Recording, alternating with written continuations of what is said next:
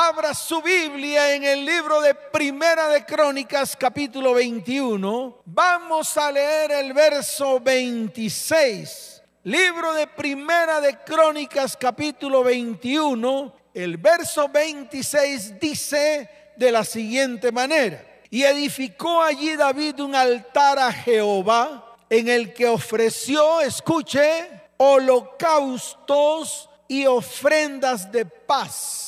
E invocó a Jehová, quien le respondió por fuego desde los cielos en el altar del holocausto. Amén y amén. Qué tremendo cómo respondía Dios. Qué tremendo. Yo siempre, wow, cuando yo veo este tipo de citas bíblicas, cuando veo el accionar de Dios en medio de hombres que un día decidieron exaltar, adorarle a Él con todo el corazón, comprometerse con Él, obedecer a su palabra, a sus mandatos, a todo lo que Él mandaba, David siempre lo hacía. El rey David siempre estaba presto, dispuesto. Por eso tenía el corazón conforme al corazón de Dios. Y fíjese esa obediencia, ¿a dónde lo llevaba? Lo llevaba a que Dios respondiera, respondiera a sus sacrificios, respondiera a sus ofrendas. ¿Qué tal que en este tiempo Dios responda a nuestras ofrendas? Es más, qué bueno sería que usted levantara sus manos al cielo y le diría al Señor, ya mismo, prepárese, esto es un tiempo en el cual nos vamos a mover proféticamente. Levante sus manos y dígale, oh Señor, acuérdate de todas mis ofrendas. Levante su mano y dígalo otra vez, dígale, Señor, acuérdate de todas mis ofrendas. El problema que vamos a tener aquí es algunas personas que nunca han dado una sola ofrenda al Señor. Entonces, no pueden hacer esta oración, porque Dios no se puede acordar de ofrendas que usted nunca haya dado. Amén. ¿Cuántos dicen amén? Dele fuerte ese aplauso al Señor y esto le pegó a más de uno. A diferencia de la vida natural, escuche, la vida espiritual comienza con la muerte. La vida natural comienza con la vida. O sea, cuando tú naces, cuando tú eres engendrado. Pero la vida espiritual, escuche, comienza con la muerte. Así de sencillo. Y la muerte comienza con un sacrificio. Entonces, este tema no puede estar apartado de nosotros. Este tema tiene que ser un fundamento, una columna vertebral de su vida espiritual. Entonces su vida espiritual comienza muriendo, no viviendo. Comienza cuando usted muere a su vida natural. Si usted no muere a su vida natural, su vida espiritual nunca podrá crecer. Su vida espiritual quedará así como pigmea, enana. Por eso lo primero que tiene que hacer es morir a su vida natural. Sí, usted tiene que morir a su carne, que es su vida natural. Usted tiene que morir a sus emociones, que es su vida natural. ¿Para qué? Para que su vida espiritual comience a crecer comience a crecer. Por eso la vida espiritual comienza con la muerte y la muerte comienza con un sacrificio. En ese preciso momento inicia nuestra relación con Dios. Es decir, nuestra relación con Dios está ligada a las ofrendas y a los sacrificios. Así de sencillo. Entonces no nos podemos alejar de las ofrendas y los sacrificios. Es más, escuche bien, la gran mayoría de las referencias bíblicas que contienen la palabra sacrificio se encuentran en el Antiguo Testamento, las cuales preconfiguran la muerte sacrificial de Jesús en la cruz del Calvario por ti y por mí. En otras palabras, todos los sacrificios que tú observas en el Antiguo Testamento eran la imagen y el reflejo del último sacrificio que iba a ofrecer el último cordero acepto delante de Dios que iba a ser ofrecido en la cruz del Calvario, en el madero, para salvación y sanidad tuya, de tu familia y de tu descendencia. Entonces tampoco nos podemos apartar del estudio bíblico en el Antiguo Testamento, y se lo estoy diciendo a todos. especialmente aquellos que no les gusta hablar del Antiguo Testamento, porque dicen que eso es esclavo pasado, que eso ya es viejera. No es ninguna viejera, es la estructura, es el fundamento que utilizó el Señor, escuche bien, para que se cumpliera en él todas las promesas escritas en el libro, escritas en la palabra. Es así de fácil. Y esto, métale cacumen. La iglesia tiene que aprender. La iglesia tiene que profundizar en las cosas espirituales, en las cosas de Dios. Entonces, escuche bien. En estos tiempos en los cuales estamos en tanta lucha, tiempos de tanta batalla espiritual, muchos creyentes están cansados y abatidos. Otros están distraídos por tantas cosas que ofrece el mundo. Como resultado de esto, muchos han perdido el anhelo y el deseo de adorar y exaltar a Dios. Y eso también se lo tengo que decir a la iglesia. Si la iglesia no recupera ese fuego en el corazón por exaltar, por adorar, por alabar al Dios de lo alto, la iglesia nunca va a crecer, se va a quedar allí, pigmea. Por eso yo estoy invitándolos a todos a que tengamos tiempos de intimidad y estoy forzando a la gente. Mire, la palabra dice, fórzalos a entrar y yo lo voy a forzar a usted a entrar en la presencia del Señor. Lo voy a forzar a que se levante bien temprano todos los días, a que deje de pegar el sueño, a que se levante firme delante de la presencia del Señor para que busque su rostro, para que le pueda adorar, aun cuando el día todavía está oscuro. Y los estoy forzando y los voy a seguir forzando, porque son tiempos en los cuales tenemos que buscar el rostro de Dios. ¿Cuántos dicen amén? ¿Cuántos dicen amén? Dele fuerte ese aplauso al Señor. Sin embargo, la palabra de Dios nos insta a ofrecer sacrificios. Ay, pastor, nos va a hacer matar vacas, dirán algunos. nos va a hacer matar ovejitas y cabritos. No, no, no. No los voy a hacer matar a nadie. No vamos a derramar sangre de animales porque ya hubo uno que se ofreció en sacrificio vivo. Y ese uno derramó hasta la última gota de su sangre. ¿Y sabe cuál es lo más importante? De que esa sangre de ese último cordero que murió en el madero fue acepta delante del Padre para traer a nuestras vidas limpieza de pecado, sanidad, salvación, bendición y vida eterna. ¿Cuántos dicen amén? En otras palabras, iglesia, Dios todavía está buscando adoradores que le adoren en espíritu y en verdad. Yo quiero que tú te unas a esos adoradores. Yo quiero que la iglesia toda se una a esos adoradores que está buscando Dios en este tiempo. ¿Para qué?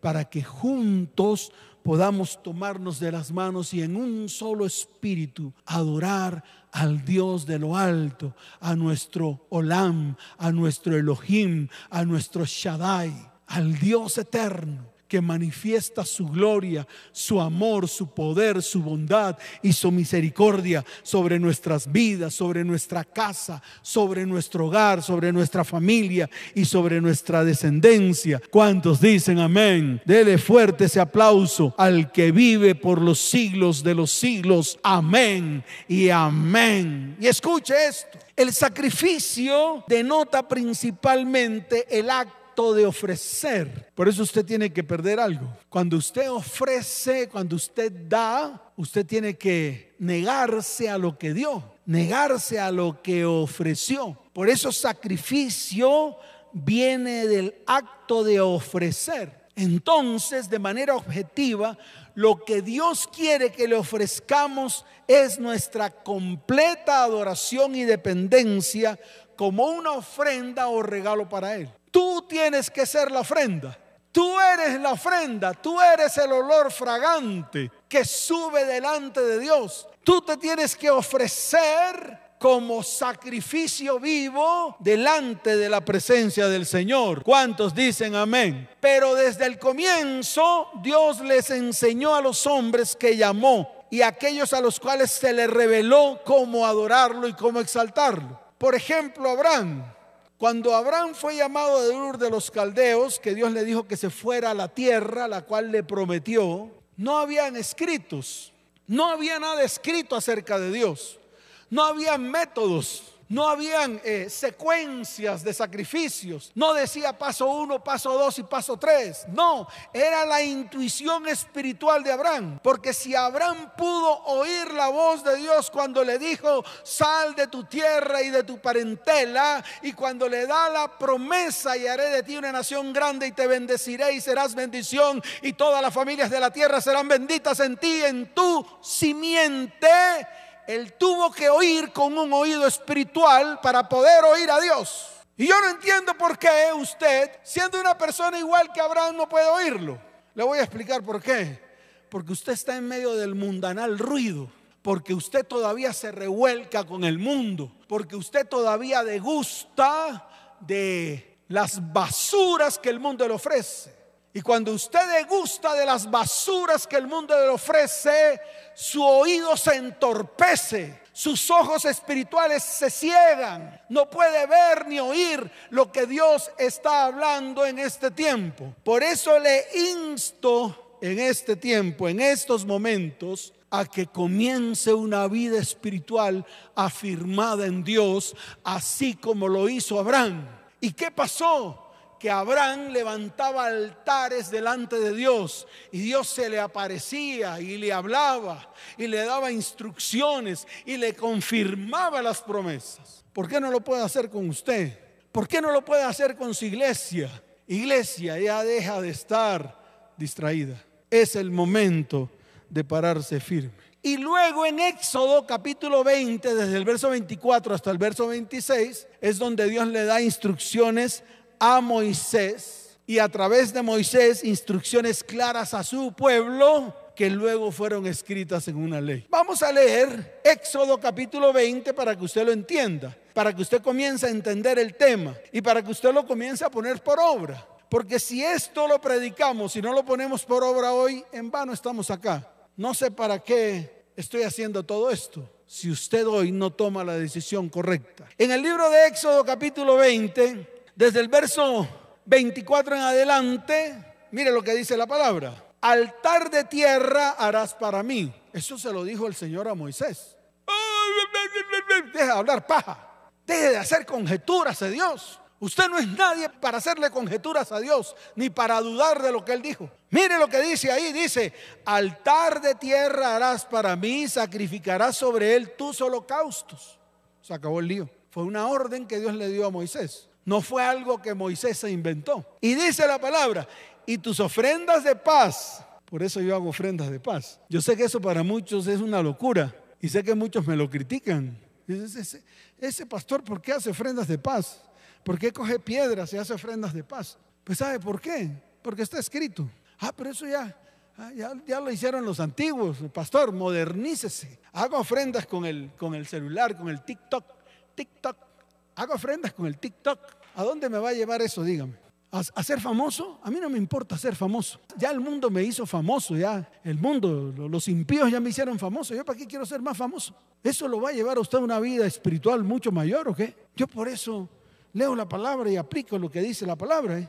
Y sacrificarás sobre él tus holocaustos y tus ofrendas de paz, tus ovejas, tus vacas, en todo lugar donde yo hiciere que esté la memoria de mi nombre. Si ve que es cuando él diga, por eso lo dice ahí. En todo lugar donde yo hiciere que esté la memoria de mi nombre, vendré a ti y te bendeciré. Yo quiero que Dios me bendiga. ¿Cuántos quieren que Dios les bendiga? Entonces sea obediente. Sea obediente. Haga lo que Dios dice en su palabra. Amén. ¿Cuántos dicen amén? ¿Cuántos lo creen? Entonces, Allí Dios le da instrucciones y dice, y si me hicieres altar de piedras, no las labres de cantería, porque si alzares herramientas sobre él, lo profanarás. No subirás por gradas a mi altar para que tu desnudez no se descubra junto a él. ¿Qué tal viéndole todo la parte íntima a Moisés cuando subía al altar? Mm. Por eso Dios da instrucciones precisas y eso se lo dio a, a Moisés para que se la diera al pueblo y se pudiera escribir en el libro de la ley. Ahí está escrito. Amén. ¿Cuántos dicen amén? Dios le ordenó a su pueblo que se acercaran a él edificando altares de piedra, colocados sobre la tierra, piedras que no podían ser manipuladas, ni cortadas, ni moldeadas por el hombre. Y es así como tenemos que hacer nuestra adoración. Nuestra adoración tiene que ser natural, sin adornos, ni acomodos, no estilizada, sino rústica, común y natural. Y mire lo que está escrito en el libro de Primera de Pedro, capítulo 2, verso 5, para fundamentar la palabra. Porque no me voy a quedar en el Antiguo Testamento, se lo voy a mostrar en el Nuevo Testamento para que usted lo vea. Primera de Pedro, capítulo 2, verso 5, dice la bendita palabra del Señor. Vamos a leer desde el verso 4. Dice, acercándoos a él, piedra viva desechada, ciertamente por los hombres, mas para Dios escogida y preciosa. Vosotros también, iglesia, esto es para ti, como piedras vivas, por eso yo dije que es el sacrificio. Como piedras vivas, sed edificados como casa espiritual y sacerdocio santo para ofrecer sacrificios espirituales aceptables a Dios por medio de Jesucristo. Entonces ya la ofrenda de paz Usted no la hace como lo hacían los antiguos, que colocaba un cordero, la sangre de no sé qué, el cordero por ahí hasta que se quemara, de ninguna manera, eso no lo va a hacer. ¿Por qué? Porque ya los sacrificios lo tenemos que hacer espirituales, aceptables a Dios por medio de uno que ya fue crucificado, sacrificado, quemado en la cruz del Calvario. ¿Quién? Pues Jesucristo. A través de él ofrecemos sacrificios a Dios a través de Jesucristo, porque Él fue el Cordero. Él es el que usted va a ofrecer hoy. Él, el que murió en la cruz del Calvario, ese Cordero es el que vamos a ofrecer hoy. Esa sangre acepta por el Padre es la que vamos a ofrecer hoy. Como sacrificio espiritual vivo delante del Padre. Acepto delante del Padre. ¿Cuántos dicen amén? ¿Cuántos dicen amén? Dele fuerte ese aplauso al Señor. De las cinco ofrendas voy a hacer referencia a tres como ejemplo, como ejemplo para poder en estos momentos hacer la explicación clara. La primera ofrenda es la ofrenda quemada o completamente quemado. Es una de las tres ofrendas voluntarias y de olor grato. Este sacrificio representaba la plena dedicación y la entrega a Dios. Y la esencia de este sacrificio era la adoración voluntaria hacia Dios. Por lo tanto, el animal, por lo general, tenía que ser un macho sin defectos, el cual el pecador transfería la culpa por su pecado por medio de la imposición de su mano en la cabeza del sacrificio. La culpa era transferida hacia el animal. Y el animal cargaba, escucha bien, los pecados del adorador y moría en su lugar. Una vez que la sangre era rociada sobre el altar, se hacía arder todo el animal. Claro, y cuando tú ponías a arder todo el animal, pues subía el olor fragante delante de la presencia de Dios. Ahora, ¿qué es lo que usted tiene que hacer? Todos esos pecados que están ocultos, todo lo que hay en su vida, todo lo que ha ocurrido en su casa, en su hogar, en su familia, todas las inmundicias, toda la iniquidad, toda la maldición, colóquela sobre la cabeza de ese cordero, porque ese cordero fue quemado completamente en la cruz del Calvario, fue consumido, por eso él dijo, consumado es. Allá, en la cruz, en el madero, Jesús se consumió completamente. Y él, y ese sacrificio que él hizo, subió como olor fragante delante del Padre. Entonces yo te invito, iglesia, a que hoy ya no tomes el animal y coloques tus pecados sobre el animal y luego lo degolles y luego derrames la sangre sobre el altar y luego lo quemes completamente y quemes sus vísceras y que suba el olor fragante delante de Dios. Ya hubo un cordero, el cual murió en la cruz del Calvario por ti y por mí. Ahí vas a colocar tu mano en él, en la cabeza de él. Sí, donde fue colocada esa corona de espinas que significa la maldición tuya, la maldición de tu familia, la maldición de tu hogar, la maldición de tus hijos, de tus generaciones. Ese, el cual fue molido, su espalda llagada, los clavos traspasaron sus manos y sus pies, la lanza en su costado. Ahí vas a colocar tu enfermedad, tu maldición, tu maldad. Ah, pastor, no, horrible. Horrible no, horrible no, no podemos ser de a poco. No podemos hacer las cosas a medias y sin zapatos. No podemos hacer las cosas de manera tibia. A eso estamos acostumbrados. Hacer las cosas a medias, a la velocidad que nos da el mundo de hoy. No, haga una lista. Mire qué pecados ocultos tiene. Mire la raíz de todos los pecados de su hogar. Mire completamente todo lo que está ocurriendo en medio de su vida, su casa, su familia, su descendencia. Mire la destrucción de sus descendientes. Mire la destrucción de su cónyuge, su destrucción. Mire lo que está pasando en su casa. Y hoy, hoy lo va a colocar sobre la cabeza de ese cordero que fue inmolado. Ese cordero que murió en la cruz como sacrificio vivo delante del Padre. Se acabó el lío. Y va a subir todo esto como olor fragante delante de Dios. ¿Cuántos dicen amén? Por tal razón, Yeshua o Jesús cumplió completamente esta ofrenda quemada en el madero. Primero que todo, fue un varón. Claro, en Levítico capítulo 1, verso 3, ahí va a encontrar que era un macho, varón, Jesús varón. Eso se encuentra en Mateo capítulo primero, verso 21. Vaya a Mateo capítulo primero, verso 21. Dice la palabra del Señor. Y dará a luz un hijo, hijo varón. Y llamará su nombre Jesús, porque él salvará a su pueblo de sus pecados. Nació varón. En Levítico 1.3 habla también de que era un macho. Lo cumplió Jesús. También dice que Yeshua cumplió todo, completamente toda esta ofrenda quemada, porque dice que era sin mancha. Mire lo que dice Levítico capítulo primero, verso 3. Ahí está escrito, completico, lo voy a leer dice la palabra del Señor.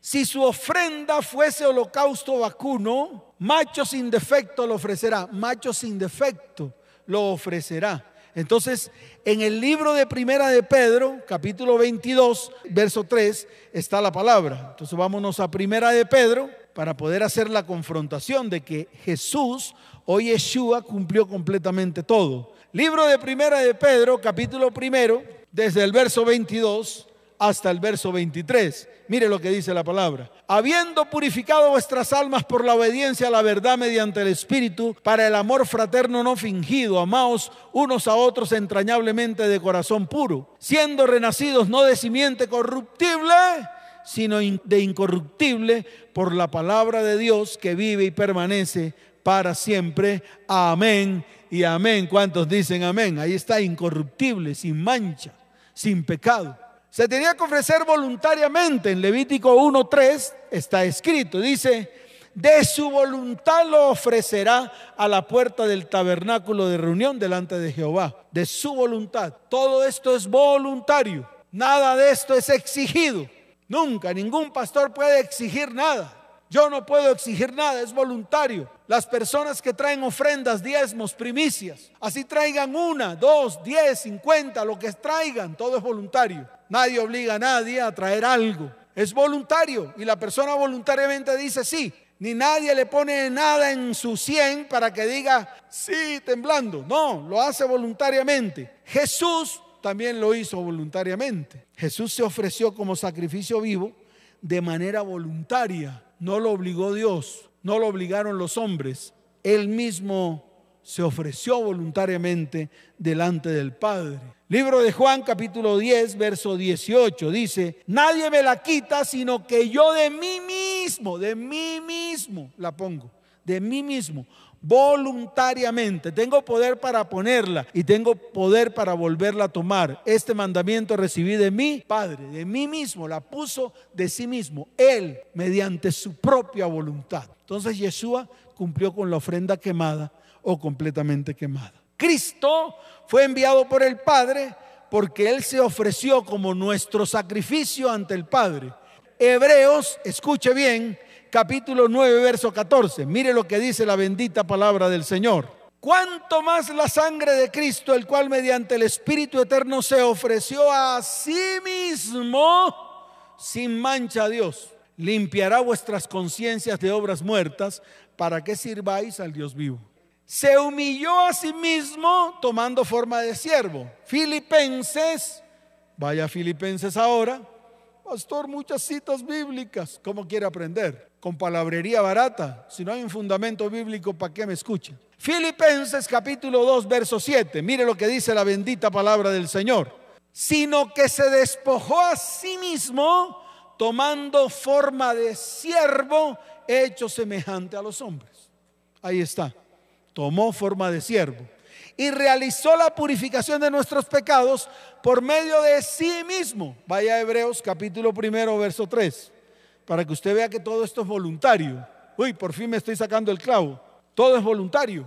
Todo es por vocación, no por obligación. Capítulo primero, verso 3 de Hebreo dice, el cual, escuche bien, siendo el resplandor de su gloria, la imagen misma de su sustancia, y quien sustenta todas las cosas con la palabra de su poder, habiendo efectuado la purificación de nuestros pecados por medio de sí mismo, se sentó a la diestra de la majestad en las alturas. Además, en el rollo del libro de la ley llamada Torah estaba profetizado que el Mesías vendría para hacer la voluntad de Dios. Hebreos 10 del 7 al 9 dice la palabra del Señor. Entonces dijo, he aquí que vengo, oh Dios, para hacer tu voluntad. Como en el rollo del libro está escrito de mí, diciendo primero, sacrificio y ofrenda y holocausto y expiaciones por el pecado no quisisteis, ni te agradaron, las cuales cosas se ofrecen según la ley. Y diciendo luego, he aquí que vengo, oh Dios, para hacer tu voluntad. Quítalo primero para establecer esto último. Qué tremenda palabra, qué tremenda palabra.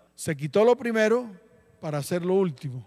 Lo primero eran los sacrificios de animales, derramamiento de sangre sobre piedras, sobre holocaustos. Y lo segundo que colocó Dios a través de Jesucristo fue su sacrificio en la cruz del Calvario. ¿Cuántos dicen amén? Dele fuerte ese aplauso al que vive por los siglos de los siglos. La única ofrenda que no ofrece el derramamiento de sangre es una ofrenda de comida. Es una de las tres ofrendas voluntarias y de olor grato. El enfoque de esta ofrenda era la adoración voluntaria. Dicha ofrenda consistía principalmente de cereales y de otros productos del campo que denotaban alimento. Ellos tomaban flor de harina tortas sin levadura o granos tostados a los sacerdotes. Ellos quemaban un puñado simbólico ante el altar y podían consumir el resto. Este sacrificio debía ofrecerse sin levadura y miel porque ambas se fermentan y por esta razón eran consideradas inmundas. Junto con la ofrenda debía quemarse también el incienso, el cual era agregado para producir un olor fragante. Esta ofrenda se podía ofrecer cocida o sin cocer. Jesús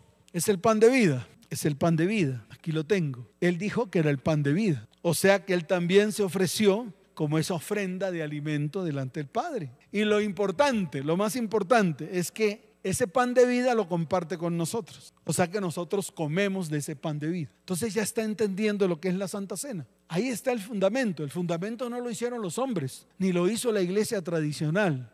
No, está escrito en la Biblia. Y la iglesia era neófita en esto que estoy hablando. Cuando estoy hablando de ofrendas de comida, el mismo Señor dijo, yo soy el pan de vida. Y cuando hacemos la Santa Cena, comemos el pan. ¿Por qué? Porque Él ofrendó su cuerpo, ofrendó su carne delante del Padre y nos entregó un poco para que nosotros la comiéramos delante de su perfecta presencia. Él también dijo que era la vid verdadera, o sea, la copa de vino. Es así de fácil. ¿Ya les entendiendo? ¿Ya está entendiendo por qué la Santa Cena se compone de la copa de vino y el pan? Porque ambos representan esta ofrenda de alimento. Así de fácil. Pastor, y la sangre y el cuerpo de Cristo. Sí, sí, también. Pero esta ofrenda, esta ofrenda de comida es precisamente la representación de que Jesús es el pan de vida.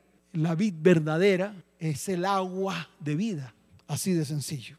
Eso está escrito en el libro de Juan capítulo 6, verso 48. Ya estoy terminando. Libro de Juan capítulo 6, verso 48. Mire lo que dice la bendita palabra del Señor. Yo soy el pan de vida. Ese es el versículo. Yo soy el pan de vida. Dice, vuestros padres comieron el maná en el desierto y murieron. Este es el pan que desciende del cielo para que el que de él come no muera. Ahí está su vida espiritual, una vida eterna, una vida que no muere. Amén. Pero él también dijo en su palabra que él es la vid verdadera. Está en el mismo libro de Juan, capítulo 15, desde el verso primero en adelante. Mire lo que dice la palabra del Señor. Vamos a leerlo. Dice, yo soy la vid verdadera y mi padre es el labrador. Ahí está, la vid verdadera, alimento, comida. Pero también dijo, yo soy el agua de vida. Juan capítulo 4, desde el verso 11 hasta el verso 15. Mire lo que dice la bendita palabra del Señor. Dice, la mujer le dijo, Señor, no tienes con qué sacarla y el pozo es hondo. ¿De dónde pues tienes el agua viva? ¿Acaso eres tú mayor que nuestro padre Jacob, que nos dio este pozo del cual bebieron él, sus hijos y sus ganados? Respondió Jesús y le dijo, cualquiera que bebiere de esta agua volveré a tener sed. Mas el que bebiere del agua que yo le daré, no tendrá sed jamás, sino que el agua que yo le daré será en él una fuente de agua que sale para vida eterna. Ahí está. Y la tercera ofrenda son los sacrificios de paz. Escuche, sacrificios de paz u ofrendas de paz. Esta ofrenda simbolizaba la comunión y la paz por medio de la sangre derramada. Es una de las tres ofrendas voluntarias y de, dolor grato. Era la única ofrenda en la que se ofrecía la ofrenda y el que la hacía participaba de ella. Por eso en las ofrendas de paz hacemos la Santa Cena. No, no, lo entendían. Mucha gente no lo entendía. Mucha gente me preguntaba, pastor, ¿y por qué hacemos Santa Cena? Pues porque participábamos de la ofrenda de paz. Participábamos de esa ofrenda y comíamos la Santa Cena. ¿Por qué? Porque el Señor se ofreció y nos entregó a nosotros para comer. Es así de sencillo.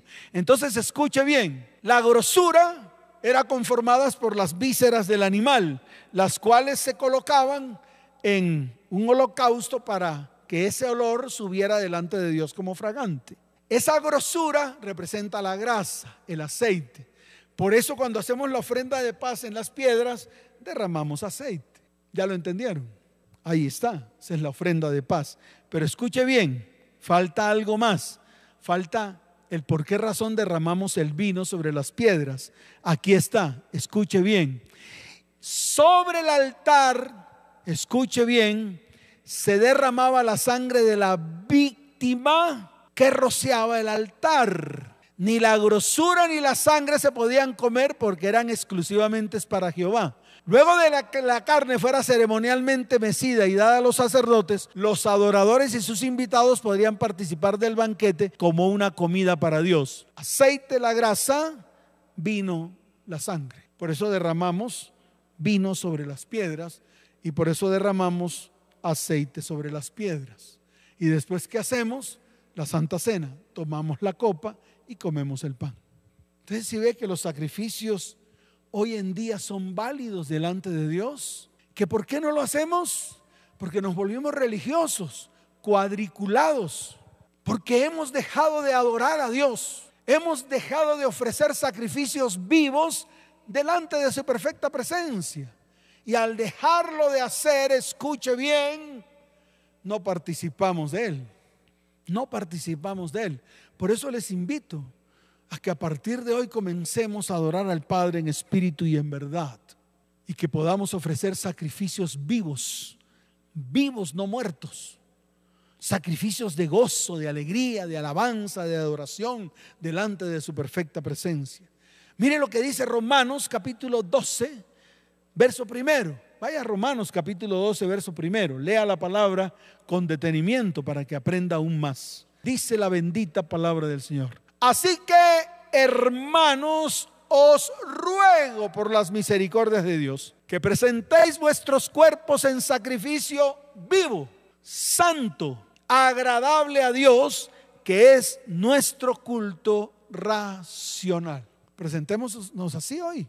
Qué bueno es que hoy nos presentemos como sacrificios vivos delante de Dios.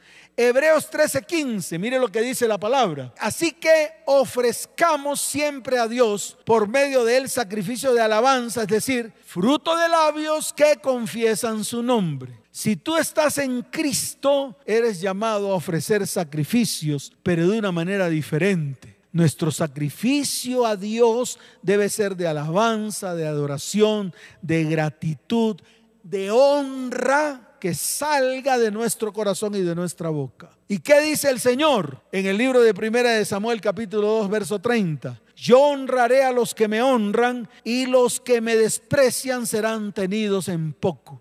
Así que yo te pregunto, ¿sabes honrar a Dios o te importa sin honrarlo? O según tú no debes honrarlo. Claro, porque no estás acostumbrado a honrar, a honrar a nadie. Maridos que no honran a sus mujeres, mujeres que no honran a sus cónyuges, papás que no honran a sus hijos, mamás que no honran a sus hijos. Y si no honras lo que ves, ¿cómo puedes honrar lo que no ves? Por eso sacan una cantidad de teologías y cuentos baratos, baratos que no te van a ayudar a ti a ser un hombre y una mujer firme delante de Dios.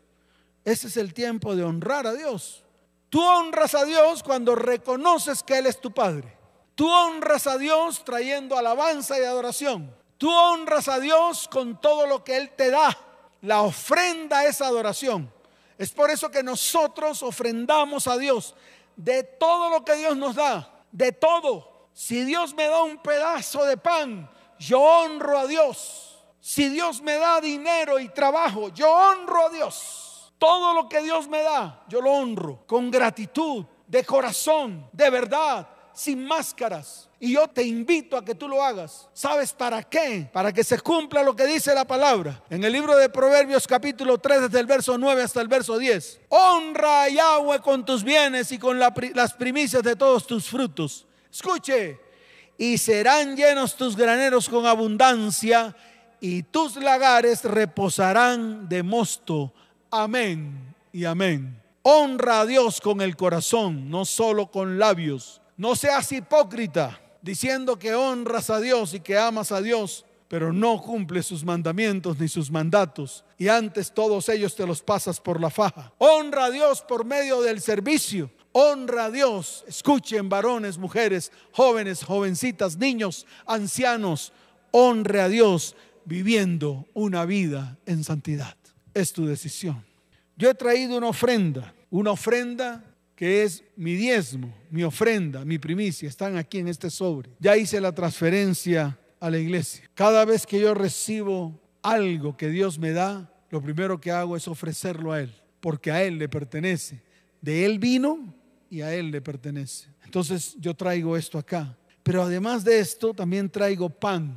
Qué rico este pan, qué bueno este pan. Pero saben una cosa, como este pan es de Dios, no es mío, es de Dios, entonces él lo partió y me dijo, de lo que tú me das, entonces yo te doy para que participemos juntos. Entonces aquí hay varias personas que van a participar de esta cena. Van a tomar un pedazo de pan, van a tomar una copa y vamos a levantar este pan delante de Dios. Si usted ya tiene su pan allá, levántelo delante de Dios y ofrézcalo a Dios. Él no necesita, ofrézcalo a Dios. No oigas más a los corrompidos de boca. No oiga más a los inicuos. No oiga más a la gente que no entiende absolutamente nada de lo espiritual. Ahora oiga la voz de Dios. Levante su pan y ofrézcalo. Y dígale, Señor, esto es tuyo, te pertenece. Tú me lo has dado, pero yo te lo ofrezco a ti para que suba como olor fragante delante de ti.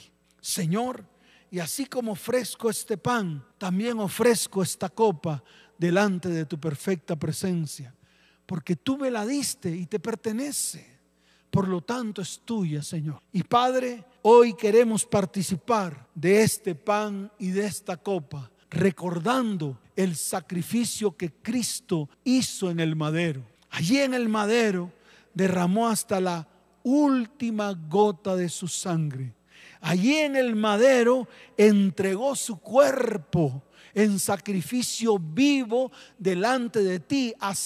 Delante de ti para que todos mis pecados, mis transgresiones, mis iniquidades, mis faltas, mis culpas, todo, absolutamente todo, fuese colocado sobre la cabeza de ese último cordero que murió en la cruz del Calvario. Levanta tu mano derecha al cielo. Si estás con tus familiares, tómense de las manos y levántelas delante del Padre. Y dígale, Padre, hoy ofrecemos esta casa, esta familia, mis hijos delante de ti. Señor, los ofrecemos como sacrificio vivo delante de ti. Padre, te pedimos en el nombre de Jesús que tu sangre preciosa limpie mi casa, limpie mi hogar, limpie mi familia, limpie todas las áreas de mi vida, Señor. Señor, arregla, endereza todas las áreas de nuestra vida. Endereza todo lo que esté torcido en nuestra casa. Límpianos, purifícanos. Señor, porque queremos ofrecer nuestras vidas delante de ti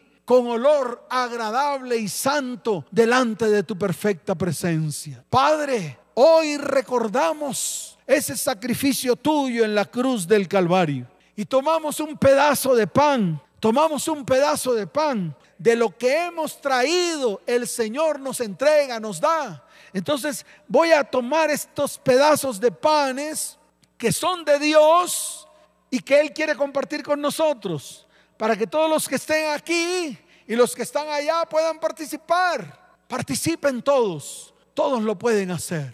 Levante su mano derecha y dígale, Señor, yo te reconozco como mi único y suficiente Salvador. Y reconozco ese sacrificio vivo que hiciste en la cruz del Calvario, enviando a tu Hijo Jesús a que padeciese de muerte y de muerte de cruz. Allí llevaste mi maldición. Allí llevaste toda la maldición que fue lanzada contra mi vida. Allí llevaste toda la maldición que por generaciones vinieron hasta mí y hasta mis descendientes. Allí llevaste la iniquidad y el pecado. Nos limpiaste del pecado y de la maldad. Por lo tanto, Señor, yo levanto este pan delante de ti, este pan que tú me entregaste, que tú me compartiste, amado Padre. Lo levanto delante de ti y declaro que este es el pan de vida, el pan que trae vida a mi vida, el pan que trae vida eterna a mi vida, el pan, el alimento no solamente físico, sino también espiritual, amado Dios. Padre, y también traigo la copa que representa esa sangre derramada en la cruz del Calvario. Esa sangre que derramaste en esa cruz y que fue la más grande ofrenda derramada sobre el altar, que subió como olor fragante delante del Padre y fue acepta. A través de tu sangre fuimos limpiados y sanados. Por eso te doy gracias. Señor, te doy toda la gloria y te doy toda la honra solamente a ti. Y te doy gracias en el nombre de Jesús. Amén y amén. Puede compartir con tus hijos, con tus familiares y con tus amigos el pan. Pueden comer la copa, pueden sentarse a cenar y pueden decirle al Señor, Señor, gracias por este tiempo tan especial. Padre, bendice a tu iglesia, bendice a todos los que están allí comiendo del pan y bebiendo de la copa. Bendice a todos los que están reunidos en la mesa. Bendice los hogares y las familias. Derrama sobre ellos tu espíritu, Señor. Y te pido que los tengas en el hueco de tu mano. Te pido que los cubras con tu manto poderoso. Y te doy gracias por sus vidas. Iglesia Cristiana ETP, te bendigo con abundancia de paz, con salud y con prosperidad. Y te doy gracias te doy gracias iglesia porque hoy pudiste estar firme delante de la presencia del Padre. En el nombre de Jesús. Amén. Y amén. Les amo con todo mi corazón. Que Dios les bendiga y que Dios les guarde. Nos vemos. Chao, chao.